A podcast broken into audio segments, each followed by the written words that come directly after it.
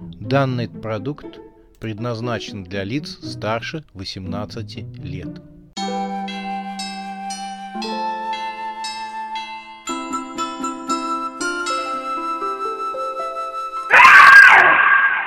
Пощекочи, нервишки.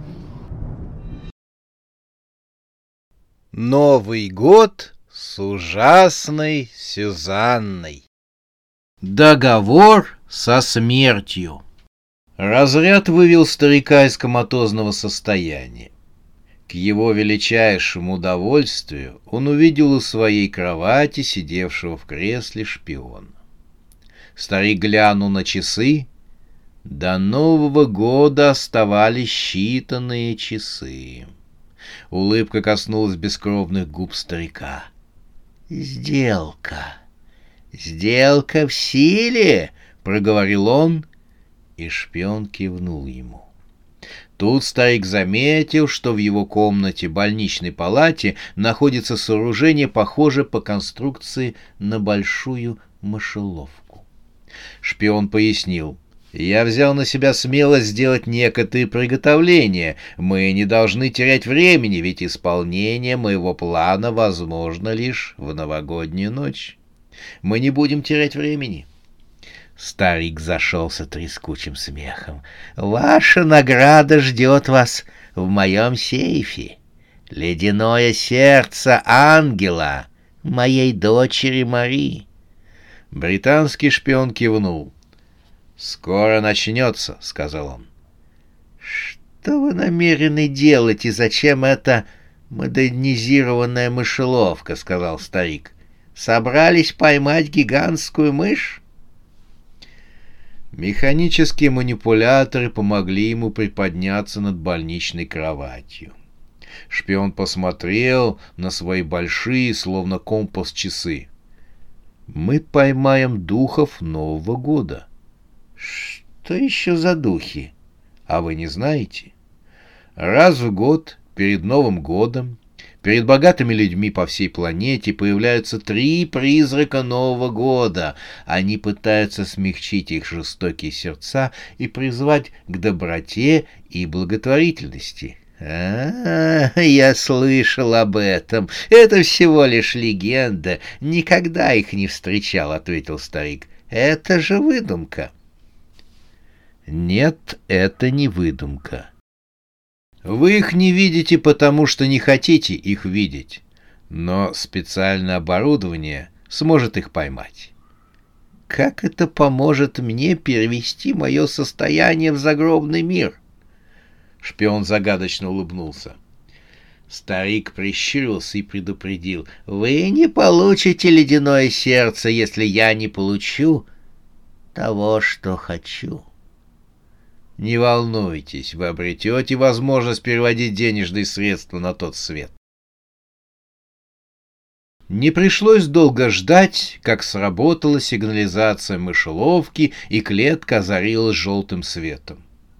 Богач увидел внутри светлый силуэт, это был призрак. Он показал дрожащим пальцем на силуэт в светящейся мышеловке. «Я его вижу! Я действительно вижу его!» — сказал богач. «Вы его видите, потому что достаточное время провели в кометозном состоянии. Только так люди могут видеть духов», — сказал шпион. «А я вижу, потому что могу его видеть». «Господин Вандершлеер», — позвал новогодний дух богача, — «наконец я вас увидел. Дайте мне вашу руку, и мы отправимся с вами в путешествие. Мы отправимся в те времена, когда вы были еще ребенком, и я уверен, что смогу растопить ваше жесткое сердце и... Да ни за что! — сварливо гаркнул богач. Детство — самое худшее время для человека. Дети никому не нужны. Их постоянно подвергают унижениям, они беззащитны. Это... Это самое страшное время в моей жизни. Я не хочу вспоминать об этом. Шпион вытащил пульт дистанционного управления и нажал на нем кнопку. Клетка трансформировалась в громадную катапульту. «Извини, приятель, но ты нам не нужен», — сказал шпион и нажал следующую кнопку.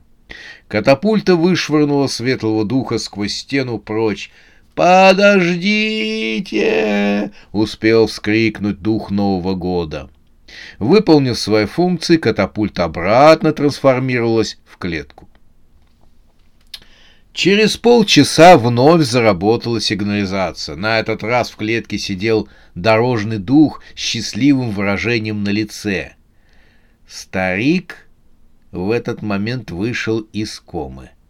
«Господин Вандершлер!» — позвал его второй новогодний дух. «Возьмите меня за руку, и мы унесемся во времена вашей зрелости. Вы увидите, насколько вы были счастливы, когда еще не обрели своего богатства».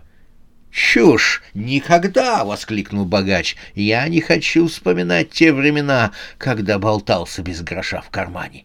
Когда мной помыкали разные начальники и менеджеры. Когда я был готов покончить с собой, пока вдруг не понял, что в одночасье могу стать богачом. Для этого мне нужно просто переступить через человеческие принципы. Тот, кто богат живет по другим законам. Нужно найти самого слабого богача и лишить его состояния. Шпион вновь трансформировал клетку в нечто похожее на карусель. Карусель стала вращаться, и дух Нового года с криком стал крутиться вместе с ней. Придав достаточное ускорение телу духа Нового года, карусель выкинула его через потолок. «Давайте общаться!» — успел вскрикнуть дух Нового года перед тем, как покинуть пределы комнаты.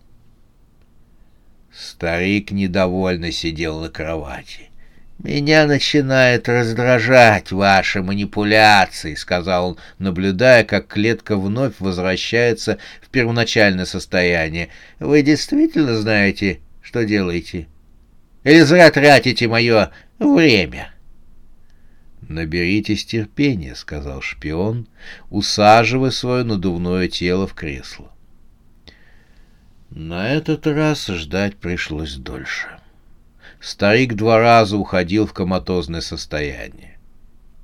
Наконец в комнате стало холодно, как в погребе. В комнату прокралась тишина. Даже медицинское оборудование стало работать глуше. Клетка щелкнула, озарившись синим электрическим светом. Со стороны показалось, что клетка пуста, но приглядевшись, богач заметил, что внутри клетки стоит черная фигура. Ее облекал черный балахон. Из низко надвинутого на лицо капюшона вырывались клубы морозного дыхания. Руки, скрытые длинными рукавами, сжимали черенок косы с широким лезвием. При виде третьего духа Нового года старику стало страшно. Ужас пробежал по его тонким костям. Шпион не торопился открывать клетку.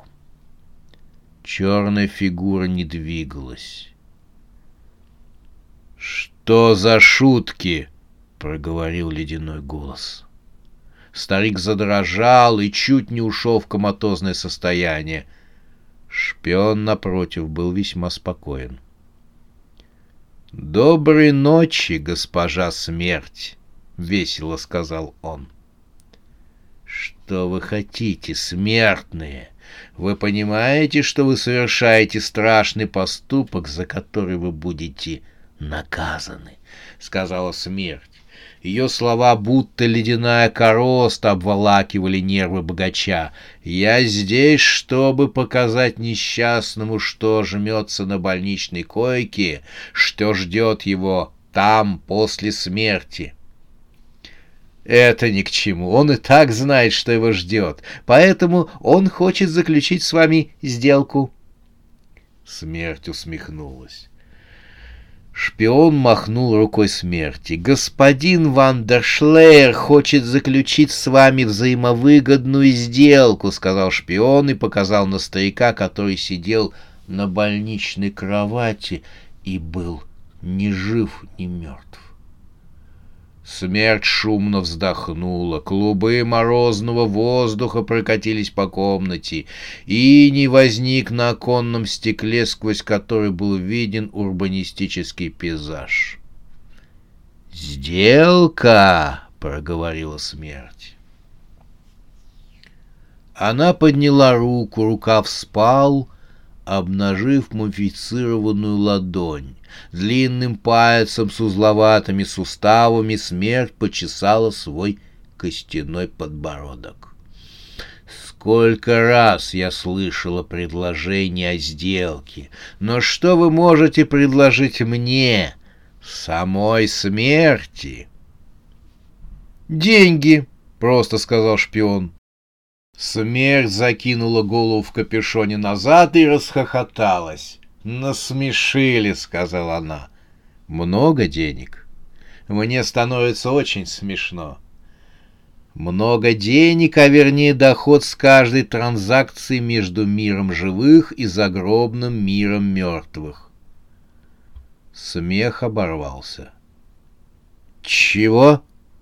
Серьезно? Это возможно?» — спросила смерть. Вся помпезность и величавость ее голоса вдруг сразу ушла. Голос стал больше походить на человеческий. Как это процент с каждой транзакции между миром живых и миром мертвых? Господин Ван дер Шлеер желает так же богато жить на том свете, так же, как и в мире живых. Более того, он бы хотел наладить финансовые отношения между миром живых и миром мертвых, ведь в будущем многие богачи захотят воспользоваться такой услугой, когда придет их время умирать. Мы совершим экономическую революцию, соединив экономику мира мертвых с миром живых. Эксплуатация людей будет возможна в обоих мирах. Да кто сказал, что загробная жизнь не должна быть экономически выгодный. Только подумайте, какие перспективы откроются перед вами. Смерть явно заинтересовалась словами шпиона. Забывшись, она коснулась прутьев решетки и получила неприятный разряд. «А ну-ка, выпускайте-ка меня отсюда!» — закричала она. «Ваши слова очень-очень заинтересовали меня». «Всему свое время, мадам!» — вежливо сказал шпион, и на его черном лице расплылась улыбка.